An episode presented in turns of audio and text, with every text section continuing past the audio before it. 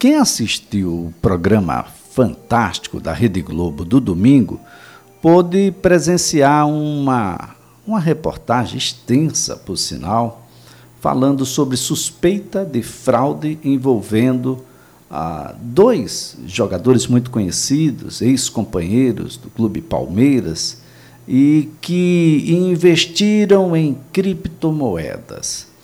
A gente vai tentar compreender ah, como fazer isso de uma maneira ah, correta, com a segurança devida. Como escolher, por exemplo, uma empresa que trabalhe com essa possibilidade ah, de investimentos. É uma possibilidade, é uma, digamos, aí entre as moedas, talvez a, a moeda mais nova, mas não é aquela que você dobra, bota no papel, você consegue a cunhar por aí, falsificar, como às vezes a gente se encontra com as outras. As outras também têm os seus problemas, mas você decidiu investir. Ótimo, fantástico. O brasileiro ficou cultuando a poupança durante muito tempo e ele ficou quase que cego para as outras oportunidades de investimento. Mas será que não é hora de você chamar, assim como você chama para fazer o seu imposto de renda, um contador. Assim como você vai em busca de um médico especialista para curar a sua dor, para identificar se você tem algum problema, não seria de bom tamanho você procurar alguém que entenda? Um educador financeiro, por exemplo? Nós fizemos isso, tá? Procuramos aqui um educador financeiro, estamos com o Luciano Moacir, a quem a gente agradece, viu, Luciano? por nos ajudar a compreender, orientar a população nos passos iniciais para investir. Só o fato de decidir que vai investir já é uma boa. A gente já começou bem, não é? Bom dia.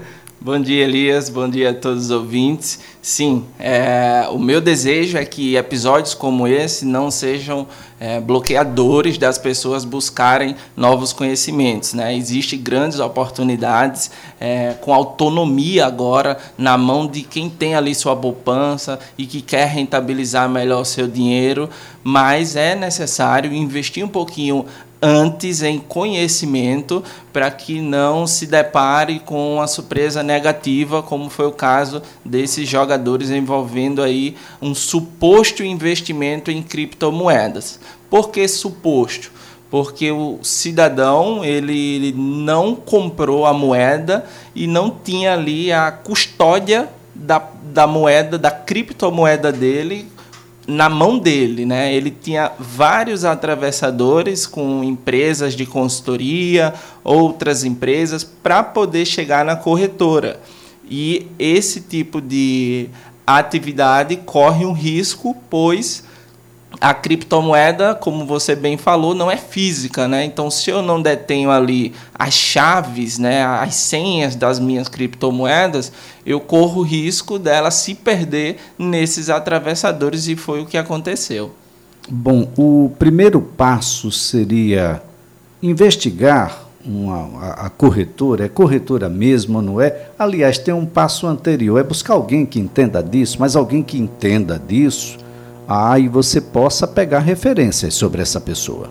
Isso, é. Eu acho que alguém de confiança, né, que entenda é, mais do que você no assunto, para você tirar todas as suas dúvidas, por mais leigo, leigas que sejam, mas é importante a gente tirar todas as dúvidas para a gente proteger o nosso dinheiro, né? Quando a gente fala de investimento, tem um passo anterior que é o planejamento de vida, né? Eu preciso saber é, com quanto é que eu tenho aqui na minha poupança e vamos imaginar ali mil reais, né? O que, qual é o objetivo que eu tenho para minha vida com esses mil reais? É fazer uma reserva para me proteger dos imprevistos? Quando meu filho adoecer, eu tenho dinheiro para comprar um remédio? Quando meu carro quebrar, eu tenho dinheiro para consertar?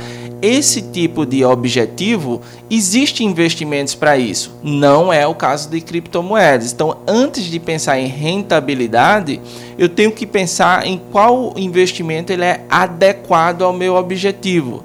Então eu posso ali construir uma reserva em um Tesouro Selic, por exemplo, em um CDB de liquidez diária, mas aí se eu quero não, Luciano, eu já tenho a minha reserva e quero é, me expor ali a um investimento que tenha uma, uma um potencial de rentabilidade maior, é, mas não tem garantia, como é o caso das criptomoedas. Então eu não posso fazer isso com o dinheiro que eu vou precisar para os imprevistos. Então, talvez, pô, eu tenho um objetivo para minha aposentadoria daqui a 20, 15 anos. Então, qual parcela desses mil reais eu estou disposto a jogar nesses investimentos de longo prazo, como é a expectativa de uma criptomoeda? Elias, quando a gente compra uma criptomoeda, só há uma possibilidade de ganhar dinheiro com ela, que é esperar a valorização dessa moeda. Então, nenhum investimento que suposto em criptomoeda que te prometa ganhos mensais, ganhos fixos, principalmente 5%, como foi o caso dos jogadores. 5% ao mês. Perfeito. Então isso é assim, é até eu até digo que é simples identificar algo que está muito milagroso. Se a gente fizer essas contas aí ao longo de três anos, o dinheiro vai ter multiplicado gigantescamente. Isso não existe. Né? Então a gente precisa ter esse cuidado aí no planejamento, né? E para depois aí escolher quais são as classes de ativos ali que eu estou disposto a correr o risco, né? Agora, Moacir, a, a criptomoeda, ela é um, um, ativo, como, como é o ouro, como é o dólar, a gente pode assim entender, e o seu funcionamento, a sua dinâmica também é semelhante?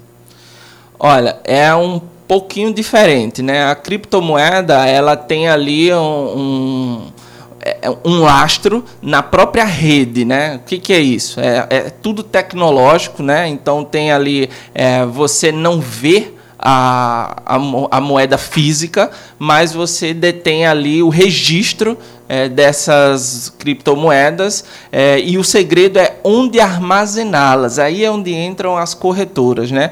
Porque se eu estou querendo comprar uma, uma criptomoeda e eu procuro as corretoras para fazer isso, o que, que acontece? Como a criptomoeda é ligada nas redes de internet, então essas corretoras elas são alvos todos os dias de tentativas de ataque de hackers, é, de fraudes. Então a gente precisa ter em mente que qual que é a melhor forma de armazenar esse tipo de investimento. E existe é, umas carteiras físicas, como se fosse assim, imagine quem está nos ouvindo um pendrive. Só que é algo específico para criptomoeda, onde de fato você detém fisicamente ali como se fosse o cofre das suas criptomoedas. Essa é a maneira mais segura, é, porque está fora da rede de internet. Agora, claro, você tem que guardar em um local que as pessoas não tenham acesso, tem que ter cuidado ali. Tem que ter um cofre para o cofre. É, e também ter uh, guardar bem essas suas chaves, né? Porque já tem vários casos de pessoas que tem essa carteira em casa, mas perderam as chaves. E aí não tem um governo para ir atrás, não tem, porque é uma moeda inteiramente descentralizada. Então não tem um banco central, né, para hum. regular isso. Isso de uma certa forma confere uma volatilidade, volatilidade maior do que os outros ativos? Perfeito. Um dos motivos é esse, principalmente por ser algo novo, né? Então há ali é, o, Bitcoin ele é uma, por exemplo, ele é uma resposta à crise de 2008 ali, né?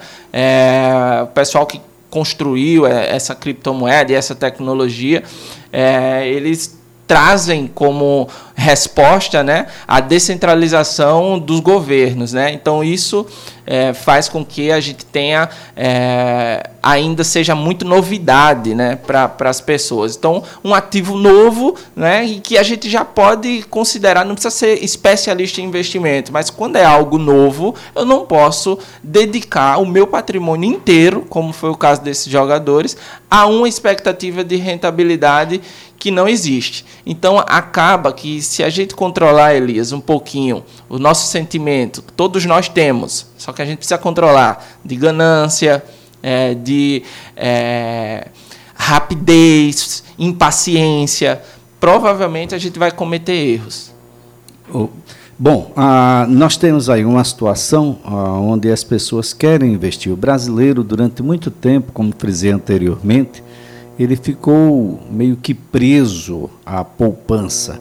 E as pessoas, em regra, não tinham a menor ideia de como fazer outros investimentos.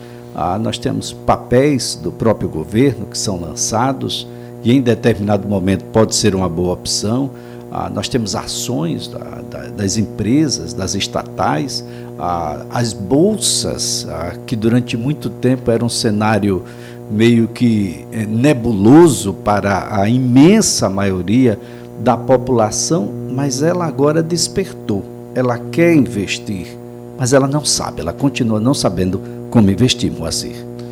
Isso, é, é muito reflexo do, do histórico que a gente teve ali, né, é, da hiperinflação, né, e as pessoas é, ainda, pelo menos as gerações anteriores, ainda têm receio, né, de, é, de fazer algo novo, né, e acaba é, ali se agarrando à credibilidade que os nossos bancos têm, né, mas existe sim muitas oportunidades, é, os títulos públicos, como você bem falou, é isso, nos próprios bancos também, é, você pode fazer isso. E surgiu nos últimos 10 anos um fenômeno das corretoras de investimentos. Né?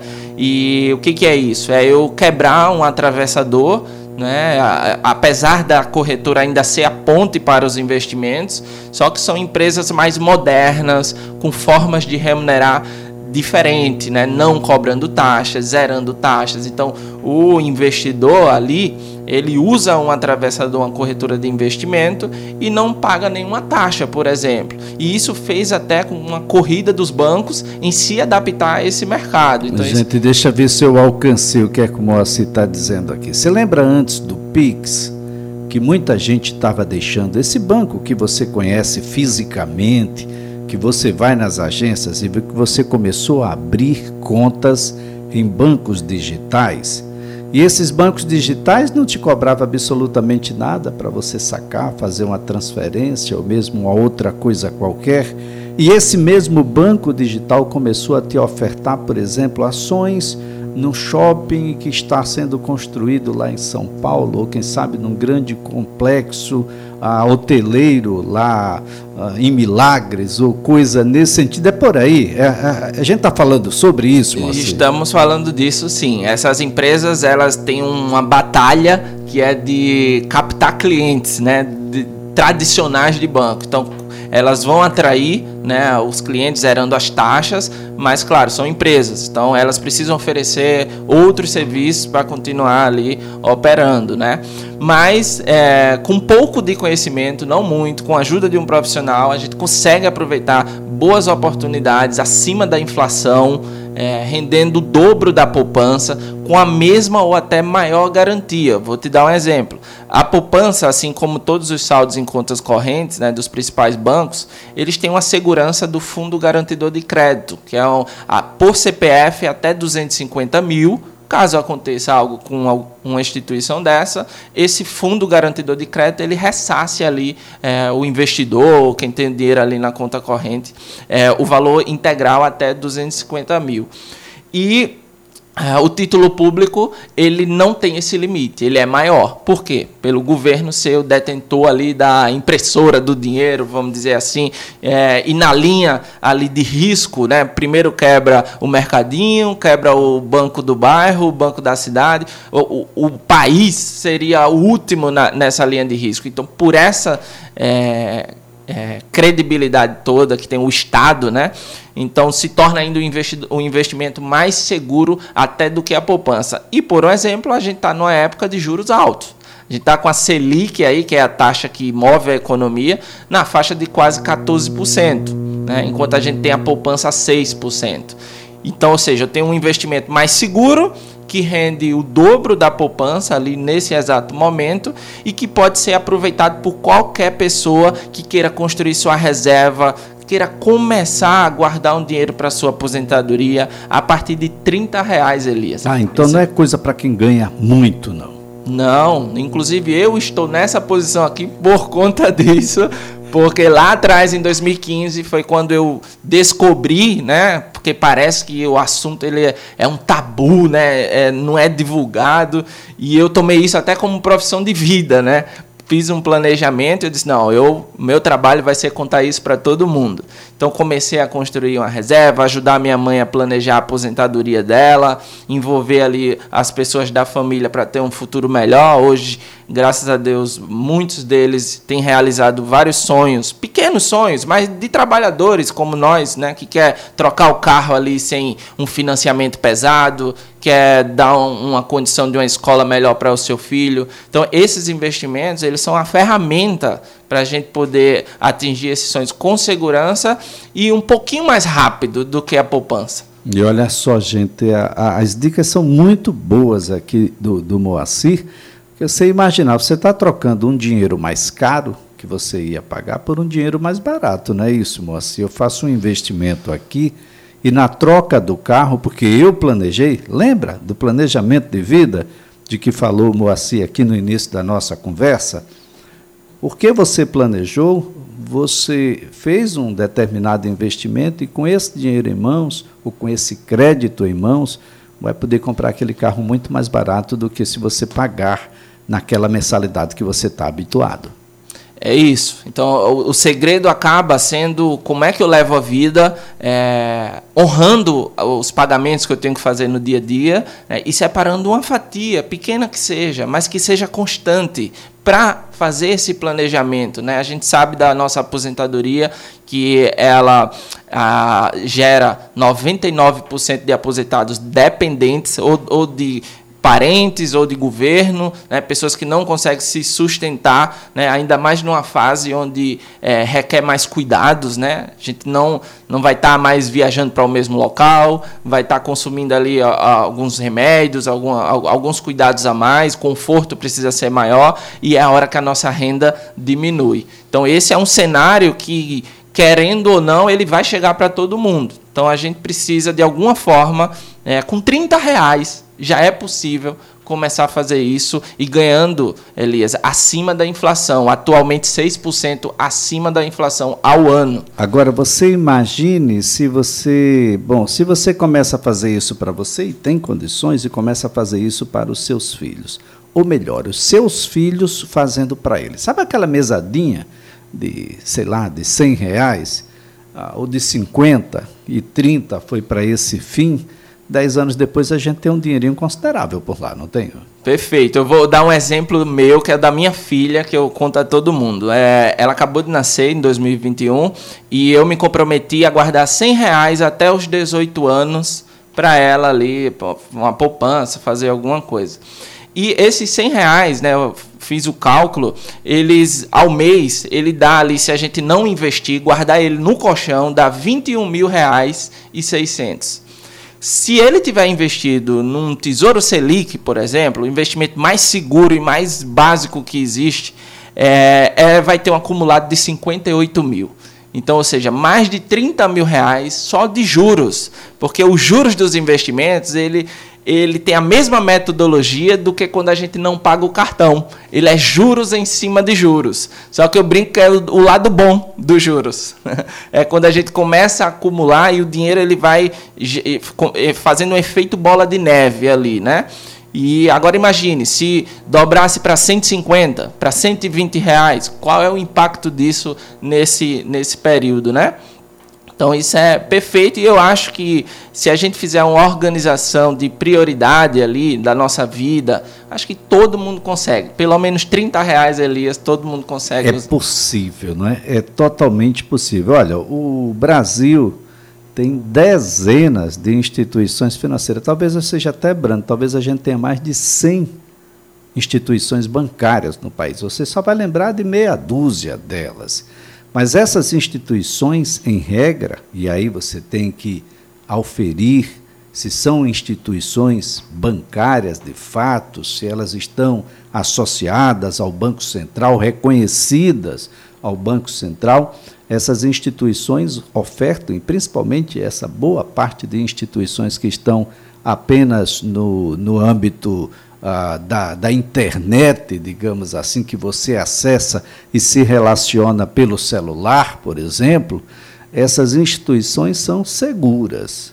e ofertam produtos diferentes das instituições físicas, estas que você está acostumado, embora elas também estejam na internet. O fato é que você precisa conversar um pouco com alguém ah, que esteja na condição de educador financeiro, de modo a fazer com que você modifique a sua atitude. Você está sempre no momento reativo. As coisas não dão certo, e aí você vende a televisão de 40 e compra uma de 20, vende o seu carro ah, do ano e compra um dois anos atrás, porque você se apertou no cartão ou fica sem carro alguns meses, compra o mais barato, você está sempre reativo. A gente precisa ser proativo. Ah, e para isso a gente precisa conversar. Conversar todo mundo em casa. Todo mundo em casa tem responsabilidades ou precisa ter. Sim, eu acho que o diálogo ele é a, melhor. Acho que uma conversa sincera é, e transparente em família, ela é até melhor do que qualquer consultoria. Porque antes de buscar ali qual é o investimento, Luciano, eu tenho ali os objetivos em comum, né? Para onde que vai o rumo da minha família, quais as nossas prioridades, o que, que a gente vai abrir mão, porque o planejamento financeiro ele é a gente ter consciência que a gente não consegue abraçar o mundo todo de uma vez. Então, o que, que fica dentro do orçamento, o que, que eu vou deixar fora para poder ali não viver com aquela frustração, sabe, de nunca estar tá satisfeito, sempre precisar do dobro da renda, do triplo da renda. É claro que a gente vive um momento bem difícil, né? A inflação aperta todos nós, é, mas a gente precisa ter um equilíbrio ali entre é, ir atrás ali, né, de, de crescer nossa carreira profissional, mas também de viver de forma mais com mais qualidade de vida, como você bem falou. Quando a gente se aperta, a primeira coisa que a gente corta é: não vamos sair, não vamos pedir a pizza, não vamos se divertir. Ou seja, a gente acaba se punindo, né, ao invés de tomar decisões um pouquinho mais difíceis, como rever talvez né, é, uma TV a cabo que a gente nem usa, é, um plano de telefonia que a gente sobra dados lá, e até a questão de moradia mesmo, que é difícil a gente querer sair, né? A gente se acostuma com bom muito fácil, né, Elias? Então é, são decisões difíceis Depois de ser da água quente e voltar para água fria é um problema.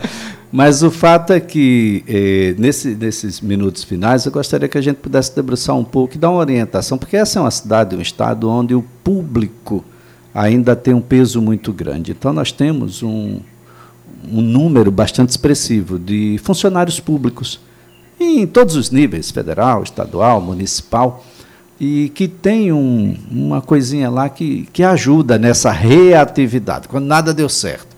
Parece-me que um empréstimo consignado pode ser melhor do que aquele dinheiro que está lá no banco, que você vai ter, tirar por uma via diferente, talvez trocar uma dívida mais barata.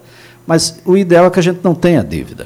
Sim, talvez chegue uma hora que seja inevitável fazer isso, né? Por uma situação de realmente muita vulnerabilidade, né? Eu costumo dizer que na hora do pânico, né? Você tem ali a única forma de recorrer, se for o crédito, você tem que resolver. Ah, no caso específico dos funcionários públicos, é, eu atuo muito forte na, na lei do superendividamento. O que, que acontece? São clientes perfeitos para os bancos, porque a renda é contínua, não tem é, tanto risco de perder aquele emprego. Então, é basicamente eles são abordados por instituições de crédito o tempo inteiro. E o que que acontece? Cidadão brasileiro não gosta de dever. E por se sentir ali incapaz de honrar uma dívida, o que é que ele faz? Pega outra. E aí ele vai acumulando dívida, exagera no cartão de crédito, pega um empréstimo consignado, quando pensa que não, o cidadão está lá com sete empréstimos consignados, dois cartões estourados, dois empréstimos pessoais debitados em conta, e você vê 70%, 60% da sua renda bloqueada. Então, hoje há mecanismo jurídico, né, junto com a educação financeira, para ter esse resgate ali do poder de consumo, Elias, porque essas pessoas não, não são mais consumistas e sim clientes de juros. Bom, só para a gente encerrar, vale a pena a gente ter mais de um cartão e um vai pagando o outro? Não. Não vale a pena. Principalmente porque se eu estou necessitando do uso do cartão de crédito, é porque a minha renda ela não está suficiente para o meu padrão de vida. Então eu preciso rever o meu padrão de vida. Agora, o cartão ele é o vilão? Não, ele pode ser um aliado se eu usar com cuidado, com planejamento e principalmente com a meta, Elias para ser gasto. Porque essa ideia do limite ser maior que a renda, para mim, você está sem limite e não com limite. Muito bem. Olha, Luciano Massi, foi um prazer tê-lo aqui no CBN Maceió. Espero que as pessoas que tenham nos ouvido possam refletir sobre o que estão fazendo com a sua vida financeira. A gente vai passar muito tempo, aliás, a cada dia que passa, a nossa longevidade aumenta e você é quem vai definir como é que vai ser aí o último terço, a última curva da vida. Se vai ser um grave problema ou se você pode curtir um pouco mais aí a Praia de Pajuçara, Ponta Verde, quem sabe dar uma passadinha lá em Milagres. Muito obrigado, um ótimo dia. Obrigado, Elias, obrigado a todos que estão nos ouvindo. Olha, Luciano Moacir é educador financeiro. Nós estamos às 10 horas